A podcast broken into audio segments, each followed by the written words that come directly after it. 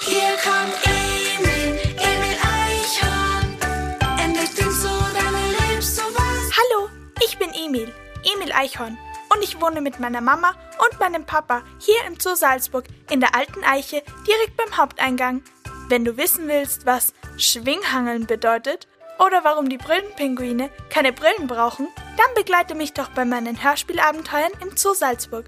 Du findest diese überall, wo es Podcasts gibt oder auf salzburg-zoo.at.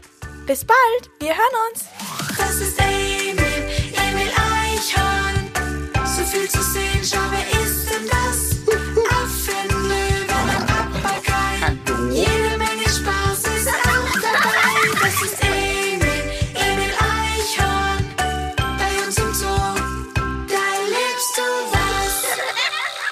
Emil Eichhorn.